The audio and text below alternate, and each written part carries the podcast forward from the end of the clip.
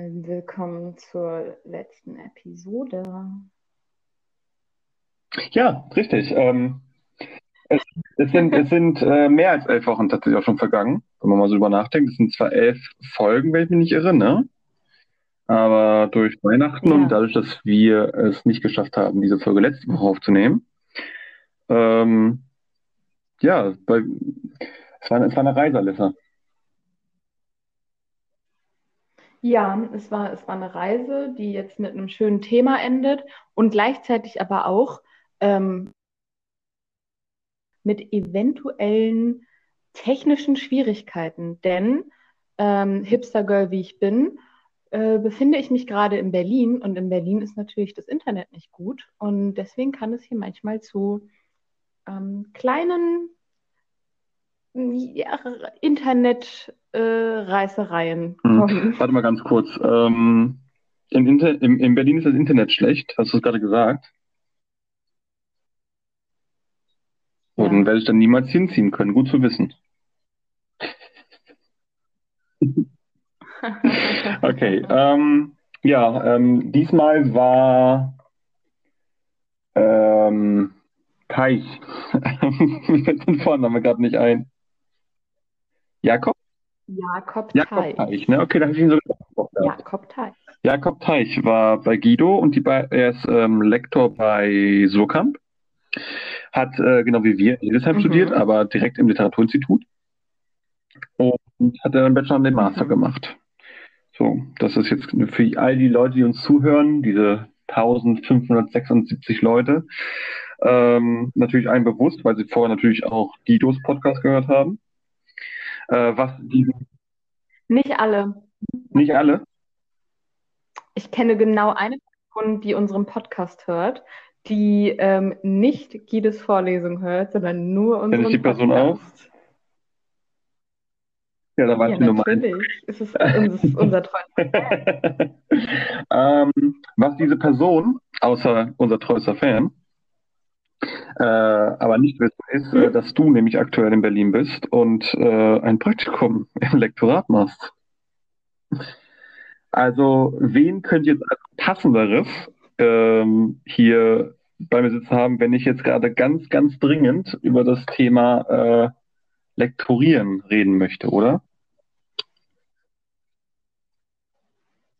Ja, mm, genau. Besser geht's nicht. Was für ein Was für ein Zufall. Zufall. Ja. Aber vielleicht sollten wir noch kurz mal unseren größten Fan grüßen. Hallo, größter Fan. Du kannst jetzt heute etwas über die Profession lernen, äh, von der Person, deren du der größte Fan bist. Ist das nicht wunderbar? Vor allem, weil, weil äh, größter Fan mich erst darauf gebracht Zu hat. lektorieren?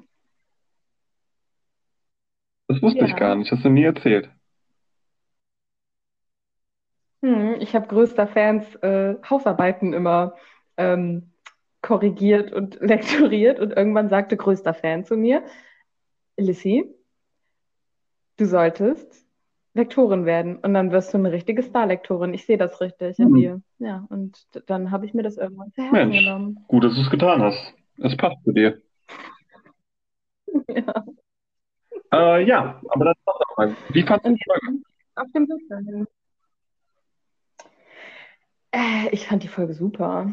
Ich fand die Folge richtig gut. Also ähm, ich finde es schön, dass diese Vorlesung mit einem so sympathischen Menschen auch geendet hat. Also nicht, dass die anderen jetzt nicht, nicht sympathisch gewesen wären, aber ich fand ähm, das Interview mit Jakob Teich wirklich ähm, mit eins der, der schönsten und angenehmsten. Ich auch. Das war spannend und, und, und ich habe mich, ähm, ich habe mich abgeholt gefühlt. Sag das nicht. Ganz furchtbarer Begriff. Ähm, wobei ich sagen muss, ich nutze den Begriff auch nur ironisch. Abgeholt sein. Ich leider nicht. Ich äh, Ja, stimmt.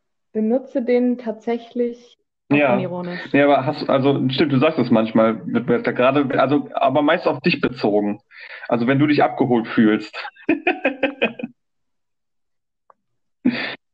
Ja. Ich fand, ich fand ja. Guidos ähm, Satz so schön. Nee, ich, ich finde, man sollte Leute nicht abholen.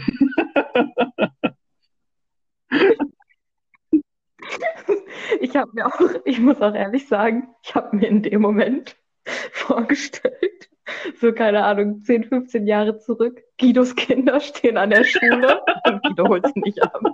Nee, die können ja Bus fahren. ich, musste, ja, man, soll, man sollte ich hatte einen ähnlichen abholen. Gedanken in Bezug auf meine eigene Familie. Ähm, äh, wenn jeder weiß, bin ich Vater von drei Kindern. Nein. oh Gott, die Folge fängt schon wieder sehr gut. ja. Äh, nee, ähm, mein Cousin, der bei ähm, uns auch im Haus wohnt, der ist jetzt, ähm, lass mich kurz mal rechnen, ich werde jetzt 25, das bedeutet, der wird 18.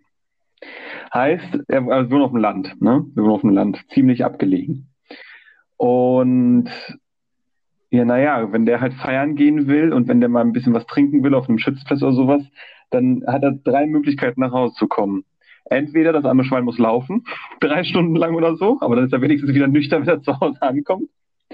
Er fährt mit dem Fahrrad und dann hat er das Problem, dann kommt er zwei Stunden später zu Hause an, ist zwar nur noch halb nüchtern, aber wenigstens hat er sich, hat er sich nur dreimal irgendwie in den Graben gesetzt. Oder, und das ist normalerweise der Fall, äh, mein Vater holt ihn ab. Mein Vater und nicht seine Mutter weil ähm, meine Tante keinen Bock hat, ihren betrunkenen Sohn abzuholen. Mein Vater äh, hat sich also dazu bereit erklärt. Und wenn ich jetzt aber so denke, dass so ein Mann wie Guido dann sagt, die Leute sollten nicht abgeholt werden, dann denke ich mir immer so, ja, Matti, dann musst du halt, oh, ich hätte den Namen nicht sagen sollen, egal, ähm, musst du dann rausschneiden. ähm, ja, dann, dann du Anfänger. Wie bitte? Ich sagte die Anfänger, Anfänger, ja genau. Ähm, nein, dann musst du halt ähm, musst du zu Fuß laufen oder mit dem Fahrrad fahren, mein Lieber. Ja, das war, das war, ja, war eine schöne Anekdote. Ähm.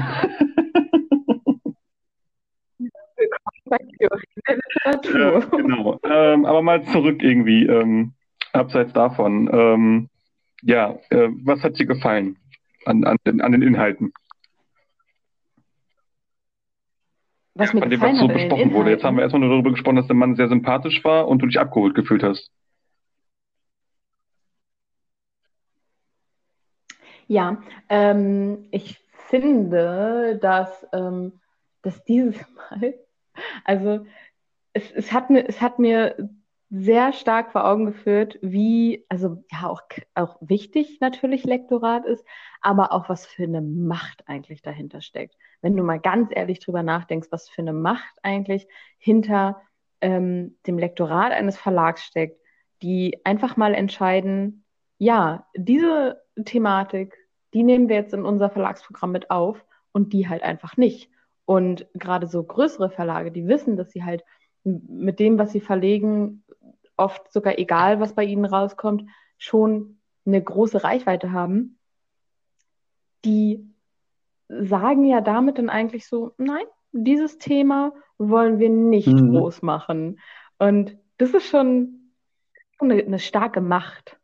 Das ist schon, das ist schon, schon große Verantwortung, die da irgendwie auch äh, herrscht. Und wo ich mir auch manchmal nicht sicher bin, sind die sich der Verantwortung bewusst oder ist es manchmal auch einfach echt nur ein individuelles mhm. Ding, wo du so denkst, nee, das nee, mag ich nicht, passt nicht rein.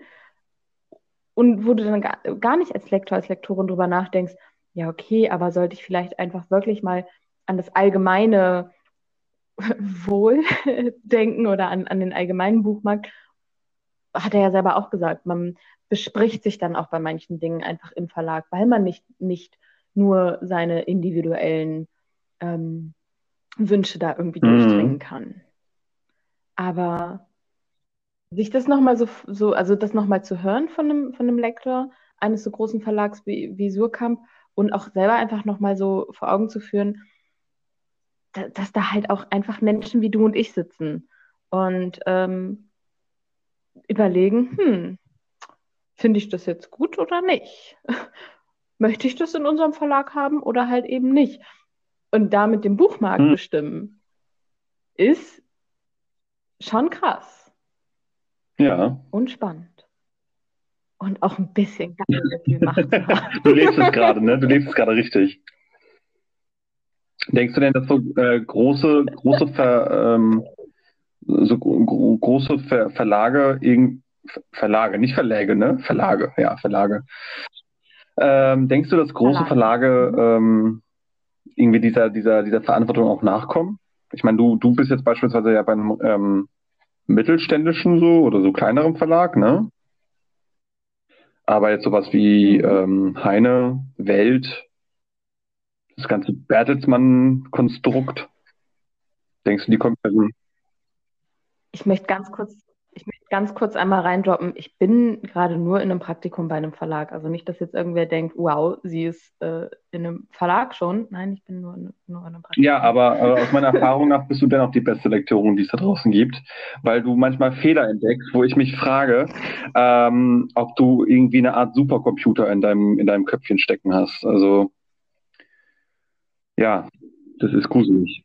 Aber Obwohl das ja eher nur das ist ja wirklich eher nur Korrektorat und nicht Lektorat. Aber danke. Ja, das stimmt, das ist Korrektorat, ja, okay, gut. Ähm, aber du weißt, was ich meine. Jedenfalls, ähm, ja, denkst, denkst du, dass, dass diese Verlage irgendwie dieser, dieser, dieser, dieser Verantwortung immer nachkommen?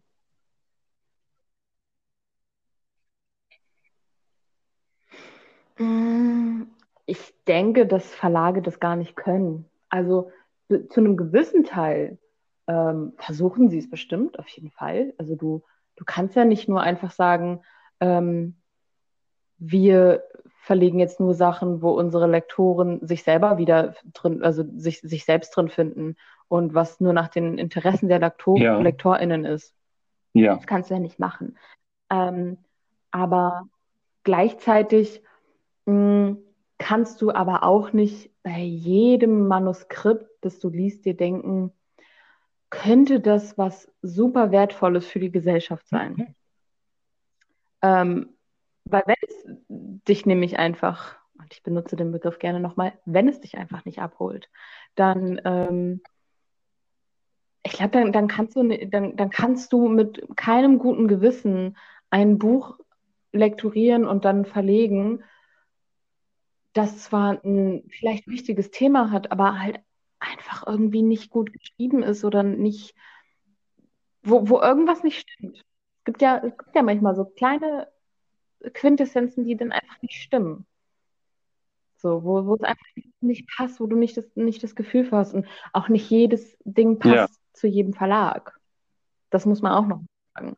So, das hat ja, also wiederhole ja auch gerade sogar so ein bisschen einfach das, was der Jakob Teich gesagt hat, aber ich, mm, mm, ich habe ja schon mal ein Praktikum bei einem sehr, sehr kleinen Verlag gemacht und die Lektoren dort, also ich habe mich halt um die Manuskripte gekümmert und habe das der, habe ähm, dann immer mh, mm, kleine Zusammenfassungen dieser Manuskripte der Lektorin gegeben. Und die hat, ich habe ihr dann gesagt, hey, finde ich gut, finde ich nicht gut.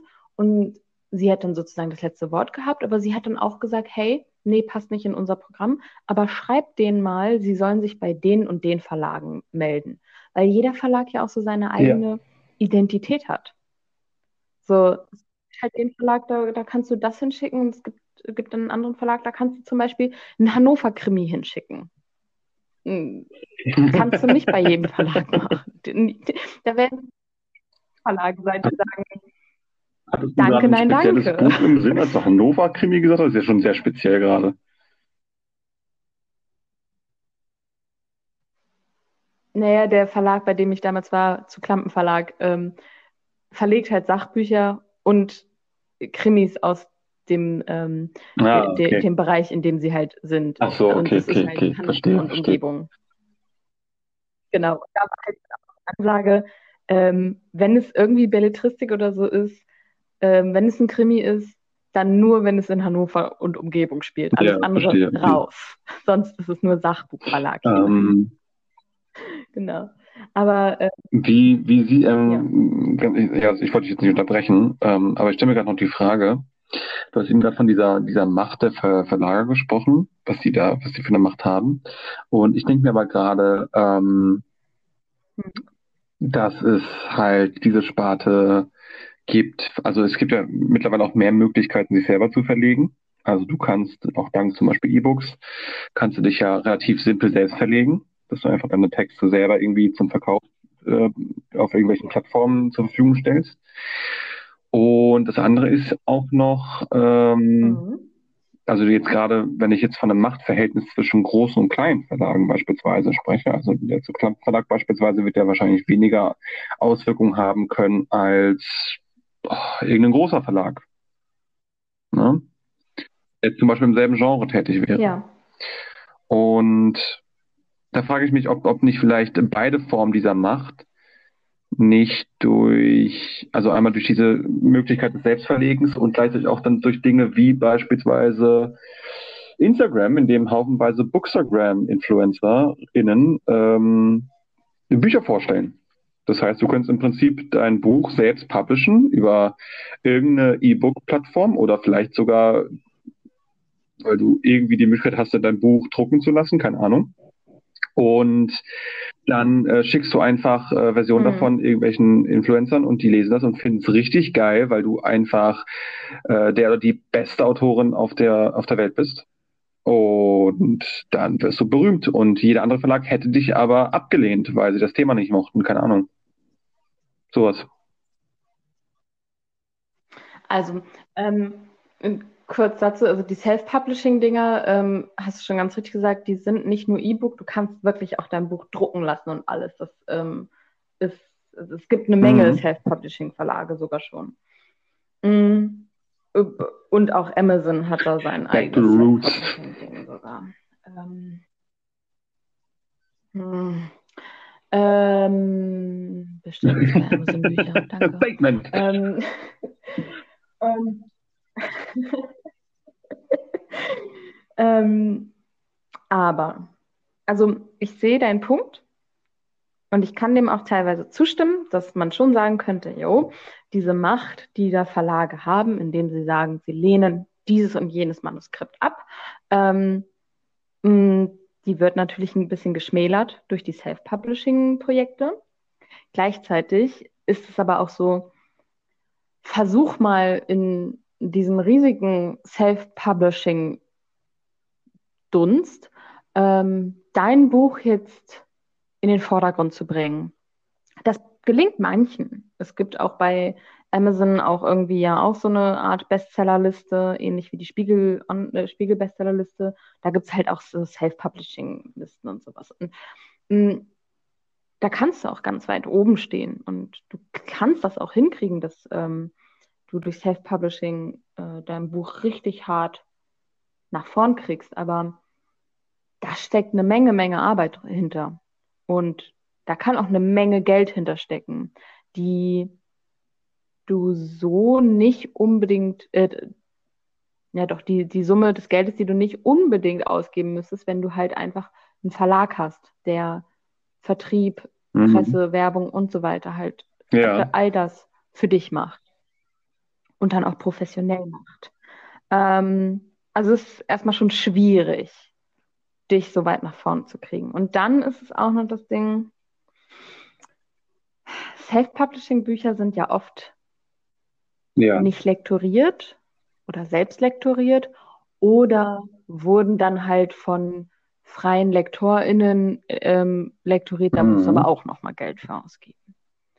Mhm dementsprechend leidet aber auch die Qualität dahinter.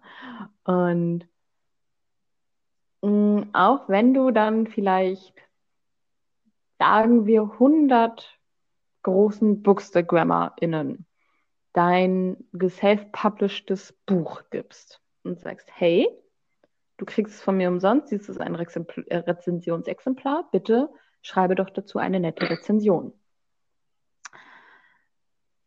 dann, und, und das ist jetzt vielleicht, sagen wir, ist es nicht gut lektoriert, ja. dann hast du mindestens die Hälfte schon verloren an Rezensionen, weil das, wenn, wenn jemand gerne liest und es sind ganz viele Rechtschreibfehler drin, dann wirst du das, also dann, dann ich bin zum Beispiel jemand, ich nehme, ich würde sowas sehr persönlich nehmen schon, wenn mir jemand so einen Schrott hinlegte, der ja. einfach nicht gut lektoriert ist. sagen wir jetzt aber, der ist, wie in deinem Beispiel, der ist gut lektoriert oder das ist vom, wie du sagtest, der besten Autorin der Welt geschrieben. Dann hast du natürlich das, das ähm, ganze System umgangen und konntest die Macht der Verlage natürlich klein halten. Aber wenn das wirklich so eine gute Autorin ist und das wirklich so, so gut ist, dann wird es sehr unwahrscheinlich sein, dass wirklich alle Verlage diese Autorin ja. und ihr Buchprojekt abgelehnt haben. Ich meine, das beste Beispiel ist ja immer dieses, hm, J.K. Rowling wurde mit Harry Potter von so vielen Verlagen abgelehnt, bis dann irgendwer das mal gemacht hat. Und jetzt ist es so ein Riesenerfolg. Ja, aber also ich, ich, ich weiß nicht, wie das, wie das Manuskript aussieht, mit dem sie sich damals beworben hat. Keine Ahnung. Aber es kann schon sein, dass es waren einfach stapelweise, äh, waren einfach stapelweise Und, Servietten. Äh, ja, aber also, ne, das muss man halt auch bedenken. Viele AutorInnen kommen ja, also machen ja nicht das Buch, was es zum Schluss gibt. Das ist ja nie das Manuskript. Das mhm. Manuskript sieht ja immer noch mal anders aus. Und daran wird ja dann gearbeitet. Und äh, das wurde ja auch in der, in der äh, Folge mit Jakob Teich gesagt. In, in so einem Lektorat, da kann viel Arbeit drinstecken. Man muss sich dann halt auch, auch bewusst sein, will ich diese Arbeit jetzt aufnehmen oder nicht. Und zum Beispiel ist es dann bei J.K. Rowling ein richtig krasser Erfolg geworden. Ähm, ich meine, Ne? Man mhm. soll ja Autoren vom Werk trennen. Deswegen, Harry Potter Bücher sind nun mal wirklich gut geworden. Aber ja, wer weiß, wie das Manuskript ja. Also, mal, wenn wir noch ein... ähm, und das ist ja. halt, ne, das ist, aber da wären wir schon beim nächsten Ding so. Also, dass zum Beispiel ähm, hm? In vielen Verlagen, beziehungsweise in vielen Büchern du gar nicht weißt, wer daran rumlektoriert hat und wie stark. Und du die Namen der Lektorinnen nicht mal kennst. Obwohl die ja einen riesigen Einfluss mit aufs Buch haben. Das ist ja wie Ghostwriting dann schon fast. Ja. Hm. Ich habe jetzt gerade leider ein, zwei Worte von dem, was du gesagt hast, nicht verstanden, weil ich glaube, ich gerade wieder eine schlechte Internetverbindung habe. Ich hoffe ein bisschen, dass das jetzt im Podcast mit drin. Ich kann es mal wiederholen einfach. Wie wäre es damit? Ja, ich wollte es doch nur kurz eigentlich nur erwähnen. Es ist halt dieses Ding, dass LektorInnen nicht, äh, also oder nur sehr selten in Büchern direkt benannt werden, also oder die, generell die Menschen, die daran arbeiten. Ähm, und ähm, du dann oft, mhm. oftmals dann noch andere Personen, die daran mitgearbeitet haben, dann erst in den Danksagungen der Autoren oder Autorinnen findest. Und wenn jetzt die dann ja, sowas stimmt. sagen, aber wie auch, ich danke meinem Bruder oder meiner Schwester für die dauerhafte Unterstützung. Ähm, und dann hörst du dann im, im Satz danach und natürlich auch für den äh, guten Rat meines Lektors oder meiner Lektorin äh, A zu B zu mal. Ähm, dann denkst du ja auch so, ja, also die Person hat das jetzt schon selber alles geschrieben, dann gab es da hier und da mal so einen kleinen Tipp. Also so wirkt das dann ja manchmal ähm, während aber zum Beispiel ähm, mhm. halt da dann aber unfassbar viel mehr Arbeit drinsteckt. Also nicht nur, dass die natürlich das ganze, den gesamten Kram lesen, die sagen auch einfach mal so, streich hier 20 Seiten. Das lohnt sich nicht. Aber die haben sich, die, diese 20 Seiten, die du also nie ja. zu Gesicht bekommst, da haben die sich durchgequält. Ja. Und die fehlen dann meistens aus einem guten Grund. Ja.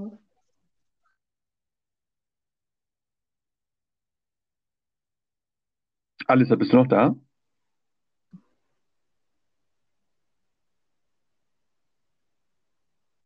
Ja. Hallo? Ich, ich, ich war gerade noch am, sorry, ich habe gerade noch nachgedacht. Ja, nee, weil aber auch dieses leichte Hintergrundrauschen, das du bei mir so ein bisschen hast, wenn, wenn, wenn ich das höre, das war auch gerade weg. Also. Ja, ich war jetzt aber auch mal so intelligent und habe ähm, mein äh, WLAN ausgemacht und mache das jetzt über meine mobilen Daten. Oh, dann warst du vielleicht tatsächlich einen kurzen Moment weg. Ja, das war ich auch. Ich wollte, ich habe, ich habe das, ich wollte das gerade mit meinem, ich habe kurz einen Moment nachgedacht, gerade kaschieren. Ah, du hast gar nicht nachgedacht. Nein, habe ich nicht. Doch, natürlich habe ich nachgedacht, weil ich sehr professionell hier dran bin. genau. Genau. ähm, ja, ähm, aber ja, also ich, ich, stimme, ich stimme dem dazu, was du sagst, mit dem, dass ähm, viele aus dem, aus dem Verlag, die daran mitarbeiten, oft gar nicht genannt werden. Und das ist sehr, sehr schade. Ähm, es ist ja auch so, dass, dass auch in Danksagungen kommen LektorInnen vielleicht ähm, auch manchmal vor, ohne dass, also namentlich, aber gar nicht unbedingt, dass da noch steht, meiner Lektorin, meinem Lektor. Und du liest da dann halt irgendeinen Namen so. Und mh, mm, klar, das kann, können AutorInnen selbst entscheiden, ob sie wirklich ähm, ihren Lektor, ihre Lektorin da genau namentlich nennen wollen und gleichzeitig auch noch zeigen möchten, das ist halt die Person, die das lektoriert hat. Aber eigentlich finden, also ich würde es schon schön finden, wenn das öfter vielleicht auch vorne in einem Buch mit drin steht oder so. Das muss ja wirklich nur ganz klein irgendwo, irgendwo mit, mit, mit aufgelistet sein. Vorne auf der Informationsseite. Ja, andererseits ist dann, ja, dann, dann, dann ist so das Ding, wen nimmst du halt alles mit rein? So, nimmst du dann auch Praktikant in XY mit rein, ähm, die oder der nochmal Korrektur gelesen hat? Nimmst du die Leute aus dem, aus dem Vertrieb mit rein, aus, aus, aus der Presse, die sich darum kümmern, dass das jetzt auf Social Media beworben wird? Schreibst du die da auch alle mit rein? Oder lässt du es mhm. halt und stehst nur als Verlag hinter diesem Buch? Mhm. Also, ja, das ist, ist ein guter Punkt. Also, ich meine, ich, also ich fände persönlich, dass die Menschen, die direkt am Stoff selbst gearbeitet haben, definitiv genannt werden sollten. Also wenn da Korrektorat und Lektorat zwei, verschiedene, zwei äh, verschiedene Leute wären, zum Beispiel, dass die auf jeden Fall mit drin sind. Mhm. Ob jetzt Vertrieb äh, beispielsweise auch noch dazu kommen würde, weil weiß ich nicht. Also ähm, vielleicht bei größeren Büchern, wo es dann auch wirklich schon wichtig ist, auch eine größere Werbekampagne zu machen. So, sagen wir mal, das neue Buch von George R. R. Martin wird irgendwie publiziert, wenn es denn jemals erscheinen sollte. Äh, also das Game of Thrones Buch. Ähm, dass dann vielleicht dann die Leiter des Werbeteams da irgendwie auch noch mit reinkommen, weil sowas wird meistens mit einer Riesenkampagne gemacht dann. Mhm. Ne? Könnte man sich überlegen, ob es wirklich nötig ist, um eine Sache. Ähm, vielleicht wollen es auch manche Leute gar nicht. Mhm. Ja, aber primär, so Leute, die halt direkt am Stoff gearbeitet haben, würde ich schon sagen. Das gehört mit dazu. Also die haben ja direkten, also ganz direkten Einfluss auf den, auf den Kreativprozess ähm, des Buches. Und ähm, die sieht man in der Werbung ja. halt nicht. Ne? Ja, ja, ja, verstehe ich. Oder die Leute, die im Presswerk sind oder so, so, die auch nicht. Ja, das stimmt. Obwohl, da, also oft werden ja so ähm, die Betriebe, in denen das Buch gebunden wird oder so, ja auch äh, sogar schon auf der Infoseite vorne äh, mit, mit gelistet. Klar, jetzt nicht jede genau. einzelne Person dort, aber ja, wenn du überall immer jede einzelne Person. Obwohl, naja, wenn du einen Film guckst, ist auch bei den After Credits jede einzelne Person mit aufgelistet. Ich glaube aber, das liegt auch eher daran, weil du die Möglichkeit hast, weil bei einem Film, ob du da jetzt dann noch ein, also halt, ob du jetzt noch die Namen, also jetzt vor allem seitdem Film digital ist, ob du jetzt einfach noch die, noch die fünf Kilobyte an Namen hinten dran packst und die durchscrollen lässt, während die Leute aus dem Kino laufen, oder ob du dann nochmal 40 Seiten ans Buch ranhängst, das ist, glaube ich, schon ein anderer Kostenaufwand dann. Ja, aber bei einem Buch hängen natürlich nicht so viele Leute mit dran wie bei einem Film.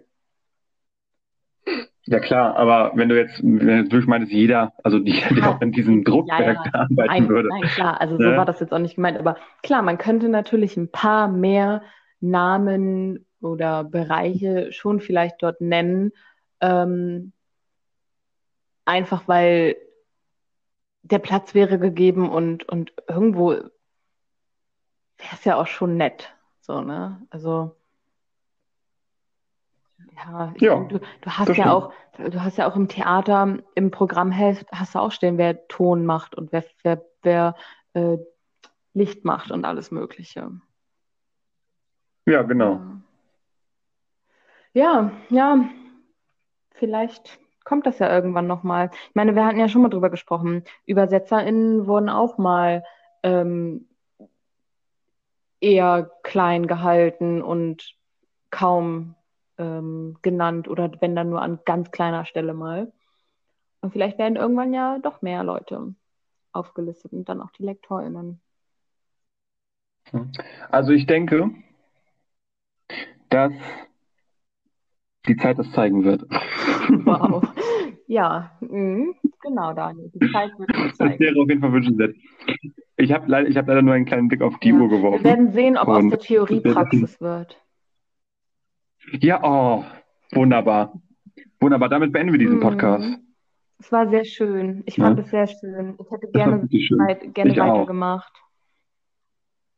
Muss ich sagen. Ja, Ja, okay, du vielleicht nicht, aber ich hätte gern weitergemacht.